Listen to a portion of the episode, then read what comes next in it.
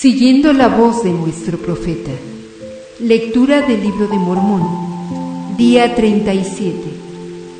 Alma, capítulo 11. Se describe el sistema monetario de los nefitas. Amulek disputa con Sesrón.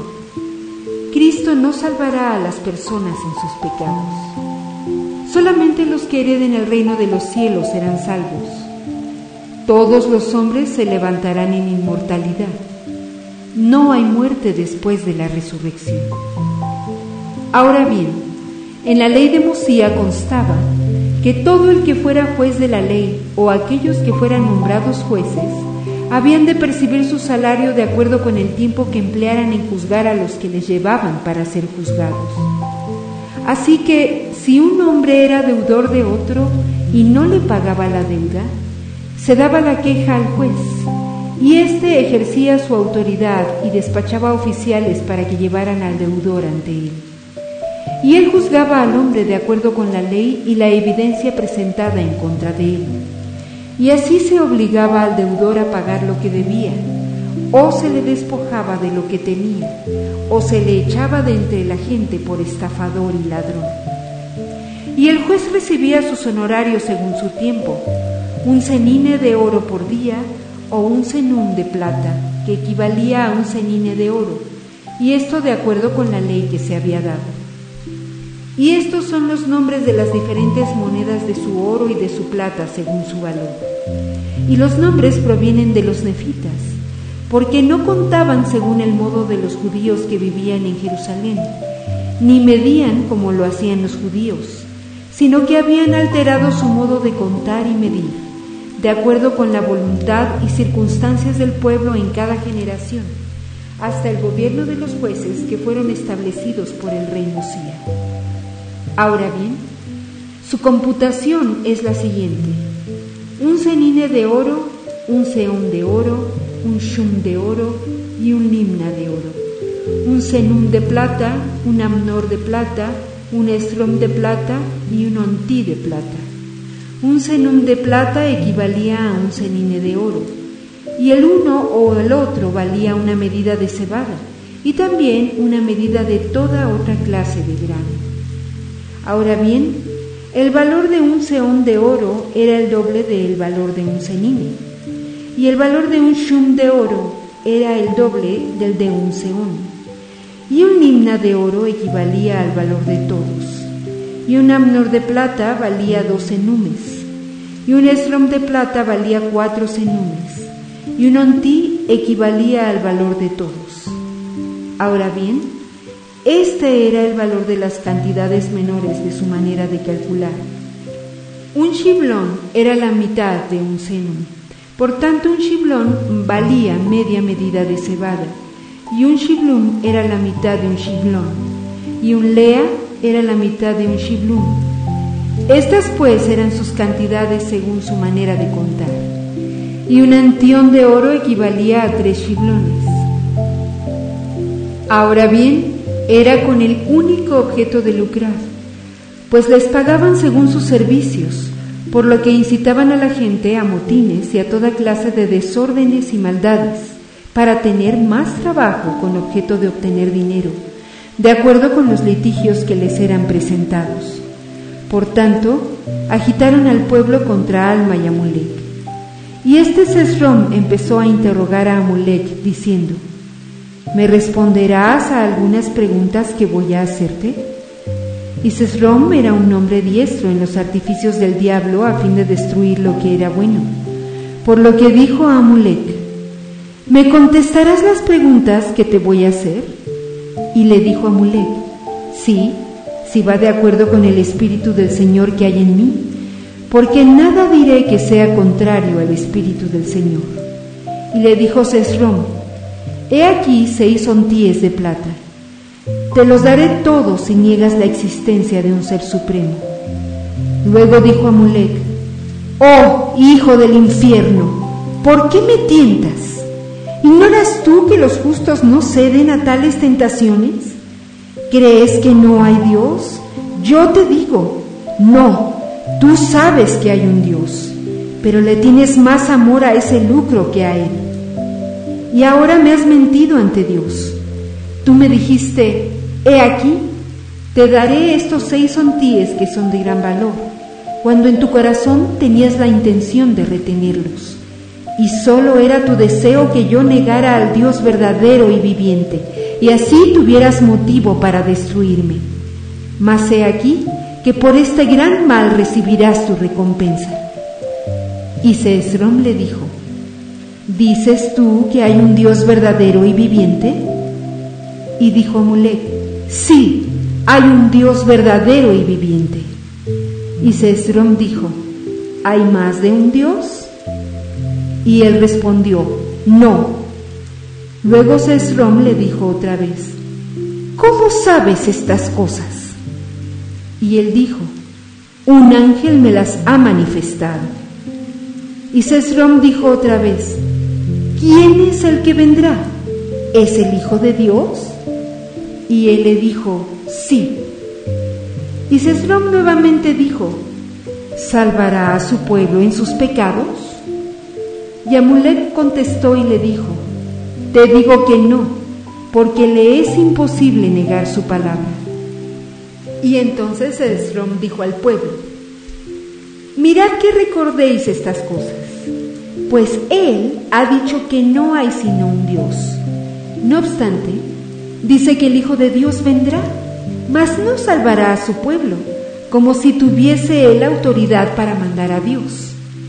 Luego Amulek le dijo de nuevo, He aquí, tú has mentido pues dices que hablé como si tuviera la autoridad para mandar a Dios, porque dije que no salvará a su pueblo en sus pecados. Y te vuelvo a decir que no puedes salvarlos en sus pecados, porque yo no puedo negar su palabra. Y él ha dicho que ninguna cosa impura puede heredar el reino del cielo. Por tanto, ¿cómo podéis ser salvos a menos que heredéis el reino de los cielos? Así que no podéis ser salvos en vuestros pecados. Luego Sesrom de nuevo le dijo, ¿es el Hijo de Dios el mismo Padre eterno? Y le dijo a Mulek, sí, Él es el Padre eterno mismo del cielo y de la tierra y de todas las cosas que en ellos hay. Es el principio y el fin, el primero y el último.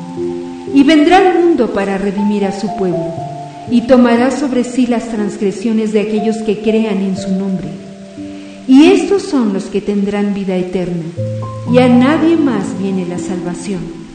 Por tanto, los malvados permanecen como si no se hubiese hecho ninguna redención, a menos que sea el rompimiento de las ligaduras de la muerte. Pues he aquí, viene el día en que todos se levantarán de los muertos y comparecerán delante de Dios y serán juzgados según sus obras. Ahora bien, hay una muerte que se llama la muerte temporal, y la muerte de Cristo desatará las ligaduras de esta muerte temporal, de modo que todos se levantarán de esta muerte. El espíritu y el cuerpo serán reunidos otra vez en su perfecta forma. Los miembros, así como las coyunturas, serán restaurados a su propia forma, tal como nos hallamos ahora, y seremos llevados ante Dios, conociendo tal como ahora conocemos y tendremos un vivo recuerdo de toda nuestra culpa. Pues bien, esta restauración vendrá sobre todos, tanto viejos como jóvenes, esclavos así como libres, varones así como mujeres, malvados así como justos, y no se perderá ni un solo pelo de su cabeza, sino que todo será restablecido a su perfecta forma, o en el cuerpo, cual se encuentra ahora, y serán llevados a comparecer ante el tribunal de Cristo el Hijo y Dios el Padre y el Santo Espíritu, que son un eterno Dios, para ser juzgados según sus obras, sean buenas o malas. Ahora bien, he aquí, te he hablado concerniente a la muerte del cuerpo mortal y también acerca de la resurrección del cuerpo mortal. Te digo que este cuerpo terrenal se levanta como cuerpo inmortal, es decir, de la muerte, sí, de la primera muerte a vida, de modo que no pueden morir ya más. Sus espíritus se unirán a sus cuerpos para no ser separados nunca más, por lo que esta unión se torna espiritual e inmortal, para no volver a haber corrupción. Ahora bien, cuando Amulek hubo hablado estas palabras, el pueblo comenzó a asombrarse en extremo otra vez, y Sesrom empezó también a temblar. Y así terminaron las palabras de Amulek, o sea, esto es todo lo que he escrito. Alma capítulo 12 Alma disputa con Sesrom.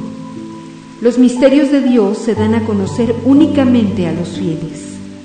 Los hombres son juzgados por sus pensamientos, creencias, palabras y obras. Los inicuos padecerán la muerte espiritual.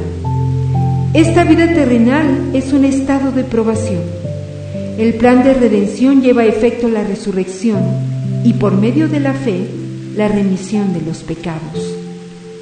Los que se arrepienten tienen derecho a reclamar la misericordia por medio del Hijo unigénito. Entonces Alma, notando que las palabras de Amulek habían callado a Cesrón, pues vio que Amulek lo había sorprendido en sus mentiras y ardides para destruirlo, y viendo que Cesrón consciente de su culpabilidad, empezaba a temblar. Alma abrió su boca y comenzó a hablarle y a afirmar las palabras de Amulek y a explicar las cosas o a aclarar las escrituras más de lo que Amulek había hecho. Y las palabras que Alma habló a Cesrón las oyó la gente que se hallaba alrededor, porque era grande la multitud, y de este modo habló él. Bien, Cesrón, ya que se te ha sorprendido en tus mentiras y artificios, pues no solamente has mentido a los hombres, sino que has mentido a Dios, porque aquí Él conoce todos tus pensamientos, y ya ves que tus pensamientos no son manifestados por su Espíritu, y ves que sabemos que tu plan era un plan sutilísimo, según la astucia del diablo, para mentir y engañar a este pueblo a fin de incitarlo contra nosotros para que nos injuriaran y echaran fuera. Y este fue un plan de tu adversario, y él ha ejercido su poder en ti. Ahora quisiera que recordaras que lo que a ti te digo, lo digo a todos. Y he aquí, os digo a todos, que esto fue una trampa del adversario, la cual ha tendido para entrampar a este pueblo, a fin de sujetaros a él para ligaros con sus cadenas y encadenaros a la destrucción sempiterna, según el poder de su cautiverio. Ahora bien, cuando Alma hubo hablado estas palabras, Cesrom empezó a temblar sobremanera, porque más y más se convencía del poder de Dios, y también estaba convencido de que Alma y Amulek sabían de él, pues se había convencido de que conocían los pensamientos e intenciones de su corazón porque les era dado el poder para saber de aquellas cosas de acuerdo con el espíritu de profecía. Y Cesrom empezó a interrogarlo solícitamente a fin de saber más concerniente al reino de Dios. Y dijo a Alma, ¿qué significa esto que ha dicho Amulek con respecto a la resurrección de los muertos? Que todos se levantarán de los muertos, justos así como injustos y que serán llevados para comparecer ante Dios, para ser juzgados según sus obras? Y Alma empezó a explicarle estas cosas, diciendo, a muchos les es concedido conocer los misterios de Dios. Sin embargo, se les impone un mandamiento estricto de que no han de darlos a conocer, sino de acuerdo con aquella porción de su palabra que Él concede a los hijos de los hombres, conforme a la atención y la diligencia que le rinden. Y por tanto, el que endurece su corazón recibe la menor porción de la palabra, y al que no endurece su corazón le es dada la mayor parte de la palabra, hasta que le es concedido conocer los misterios de Dios al grado de conocerlos por completo. Y a los que endurecen sus corazones les es dada la menor porción de la palabra, hasta que nada saben concerniente a sus misterios. Y entonces el diablo los lleva cautivos y los guía según su voluntad hasta la destrucción. Esto es lo que significan las cadenas del infierno. Y Amulek ha hablado con claridad acerca de la muerte y de ser levantados de esta existencia mortal a un estado de inmortalidad, y ser llevados ante el tribunal de Dios para ser juzgados según nuestras obras. Así que si nuestros corazones se han endurecido, sí, si hemos endurecido nuestros corazones contra la palabra, al grado de que no se halla en nosotros, entonces nuestra condición será terrible, porque seremos condenados. Porque nuestras palabras nos condenarán, sí, todas nuestras obras nos condenarán. No nos hallaremos sin mancha y nuestros pensamientos también nos condenarán. Y en esta terrible condición no nos atreveremos a mirar a nuestro Dios, sino que nos daríamos por felices si pudiéramos mandar a las piedras y montañas que cayesen sobre nosotros, para que nos escondiesen de su presencia. Mas esto no puede ser. Tendremos que ir y presentarnos ante Él en su gloria y en su poder y en su fuerza, majestad y dominio, y reconocer para nuestra eterna vergüenza que todos sus juicios son rectos, que Él es justo en todas sus obras y que es misericordioso con los hijos de los hombres, y que tiene todo poder para salvar a todo hombre que crea en su nombre y dé fruto digno de arrepentimiento.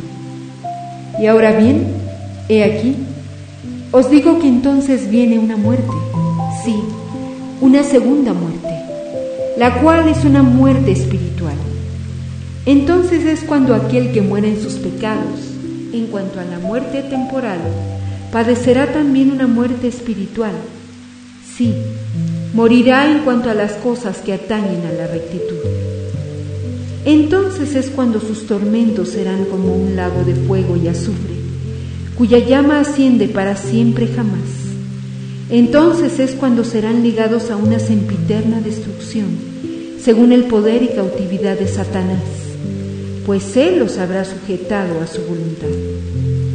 Os digo que entonces se hallarán como si no se hubiese hecho ninguna redención, porque no pueden ser redimidos de acuerdo con la justicia de Dios, y no pueden morir, dado que no hay más corrupción. Y sucedió que cuando Alma hubo terminado de hablar estas palabras, la gente empezó a asombrarse más. Pero había un tal Antiona, el cual era un gobernante principal entre ellos, que se adelantó y le dijo, ¿qué es esto que has dicho de que el hombre resucitará de los muertos y será cambiado de este estado mortal al inmortal, y que el alma nunca puede morir? ¿Qué significa la escritura que dice que Dios colocó querubines y una espada encendida al oriente del jardín de Edén? No fuese que nuestros primeros padres entrasen y comiesen del fruto del árbol de la vida y viviesen para siempre. Vemos, pues, que ninguna posibilidad había de que viviesen para siempre. Luego le dijo Alma, esto es lo que estaba a punto de explicar. Vemos que Adán cayó por comer del fruto prohibido según la palabra de Dios. Y así vemos que por su caída, toda la humanidad llegó a ser un pueblo perdido y caído. Y aquí, te digo que de haber sido posible que Adán hubiese comido del fruto del árbol de la vida en esa ocasión, no habría habido muerte y la palabra habría resultado nula y habría colocado a Dios en el papel de embustero porque él había dicho, si comieres, de cierto morirás. Y vemos que la muerte viene sobre el género humano, sí, la muerte de que ha hablado Amulek, que es la muerte temporal. No obstante, se le concedió un tiempo al hombre en el cual pudiera arrepentirse. Así que esta vida llegó a ser un estado de probación, un tiempo de preparación para presentarse ante Dios un tiempo de prepararse para ese estado sin fin del cual hemos hablado, que viene después de la resurrección de los muertos. Ahora bien, si no hubiese sido por el plan de redención que fue establecido desde la fundación del mundo, no habría habido resurrección de los muertos, mas se instituyó un plan de redención que llevará a efecto la resurrección de los muertos, de la cual se ha hablado. Y aquí, si nuestros primeros padres hubieran podido participar del árbol de la vida, habrían sido miserables para siempre, no teniendo un estado preparatorio. Y de este modo, el plan de redención se habría frustrado y la palabra de Dios hubiera quedado nula y sin efecto. Mas he aquí, no fue así. Antes bien se decretó que los hombres murieran y después de la muerte deben presentarse para ser juzgados. Sí, ese mismo juicio de que hemos hablado, que es el fin. Y después que Dios hubo dispuesto que estas cosas sobrevinieran a los hombres, he aquí, vio entonces que era necesario que éstos supieran acerca de las cosas que Él había dispuesto para ellos. Por tanto, envió ángeles para conversar con ellos los cuales hicieron que los hombres contemplaran la gloria de Dios. Y de allí en adelante empezaron los hombres a invocar su nombre. Por tanto, Dios conversó con ellos y les hizo saber del plan de redención que se había preparado desde la fundación del mundo. Y esto Él les manifestó según su fe y arrepentimiento y sus obras santas.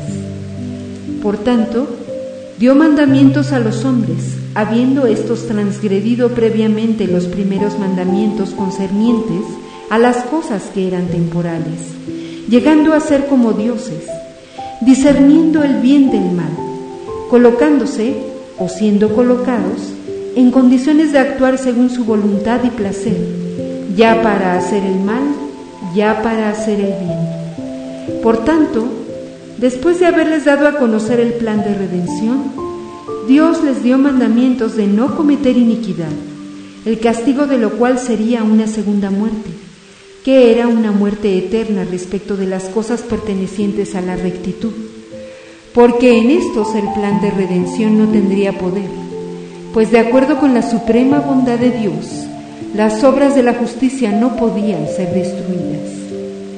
Pero Dios llamó a los hombres en el nombre de su Hijo, pues este era el plan de redención que se estableció, diciendo, si os arrepentís y no endurecéis vuestros corazones, entonces tendréis misericordia de vosotros por medio de mi Hijo unigénito. Por tanto, el que se arrepienta y no endurezca su corazón, tendrá derecho a reclamar la misericordia por medio de mi Hijo unigénito, para la remisión de sus pecados, y ellos entrarán en mi descanso.